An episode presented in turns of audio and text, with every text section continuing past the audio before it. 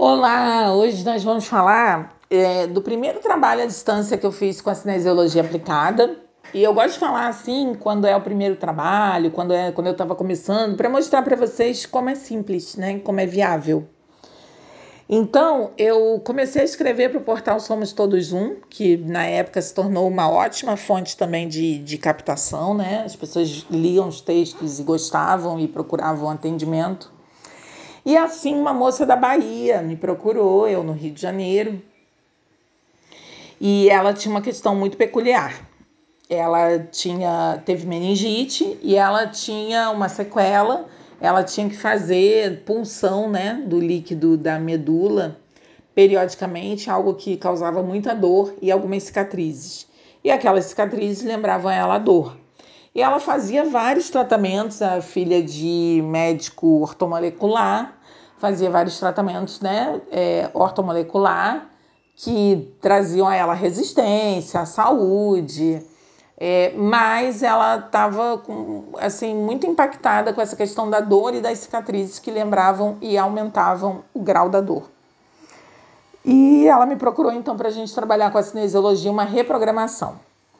É, foi o primeiro. Primeiro eu fazia o teste como eu ensino no curso, que é o teste por substituto é, fazia com a minha mãe, né, me ajudando. Depois eu comecei a usar o pêndulo para poder fazer todo o protocolo da cinesiologia e funcionou muito bem. Em alguns momentos eu usava o teste do ring, né, que é um teste com, é, individual, né, você não precisa de outra pessoa. É, existem algumas formas da gente fazer à distância. Eu testei várias com ela, né, até encontrar a minha forma de fazer. E a gente fez uma, assim, uns três meses, mais ou menos, de sessões semanais. E ela foi tendo grandes melhoras, ela, e aí essas melhoras foram aparecendo muito assim, como ela lidava com o corpo. Então, primeiro ela começou, ela mudou o corte de cabelo, depois ela começou a se cuidar mais, usar cremes, usar óleos, usar é, coisas que traziam bem-estar né?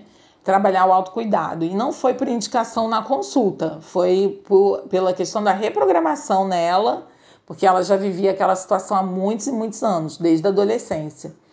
Então, é, é a reprogramação foi trazendo para ela, incitando esse autocuidado.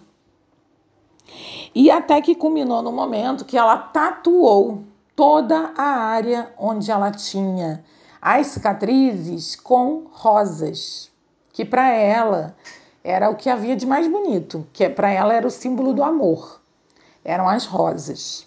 E ela tatuou. E ela disse que não sentiu dor nenhuma, porque ela já tinha sentido tantas dores muito, muito piores do que a dor de uma tatuagem, que a tatuagem para ela não pareceu dor nenhuma, fisicamente mesmo falando.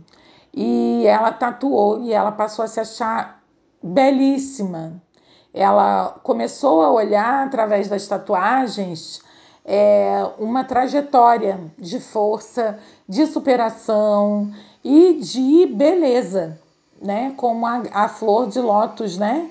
Que tá ali, né? No pântano, mas é linda, é pura, né? E como se ela, cada vez que olhasse aquelas tatuagens, ela lembrasse que ela permaneceu pura, ela permaneceu pura na essência. E isso foi um grande resultado, talvez o maior resultado que eu já vi, e à distância da reprogramação da cinesiologia. Né? A gente fazia sempre todas as sessões, isso é sempre apontado pelo corpo, não há uma regra que sempre tenha reprogramação passada, reprogramação futura. Às vezes tem uma só, às vezes tem as duas e às vezes não tem nenhuma das duas. É o corpo que vai responder do que, que precisa, né? E a gente, nas, nas sessões, a gente trabalha colocando no circuito as prioridades que a gente quer trabalhar, né? E que o corpo define como prioridades também. A gente vai fazendo um refino, por isso é tão assertivo.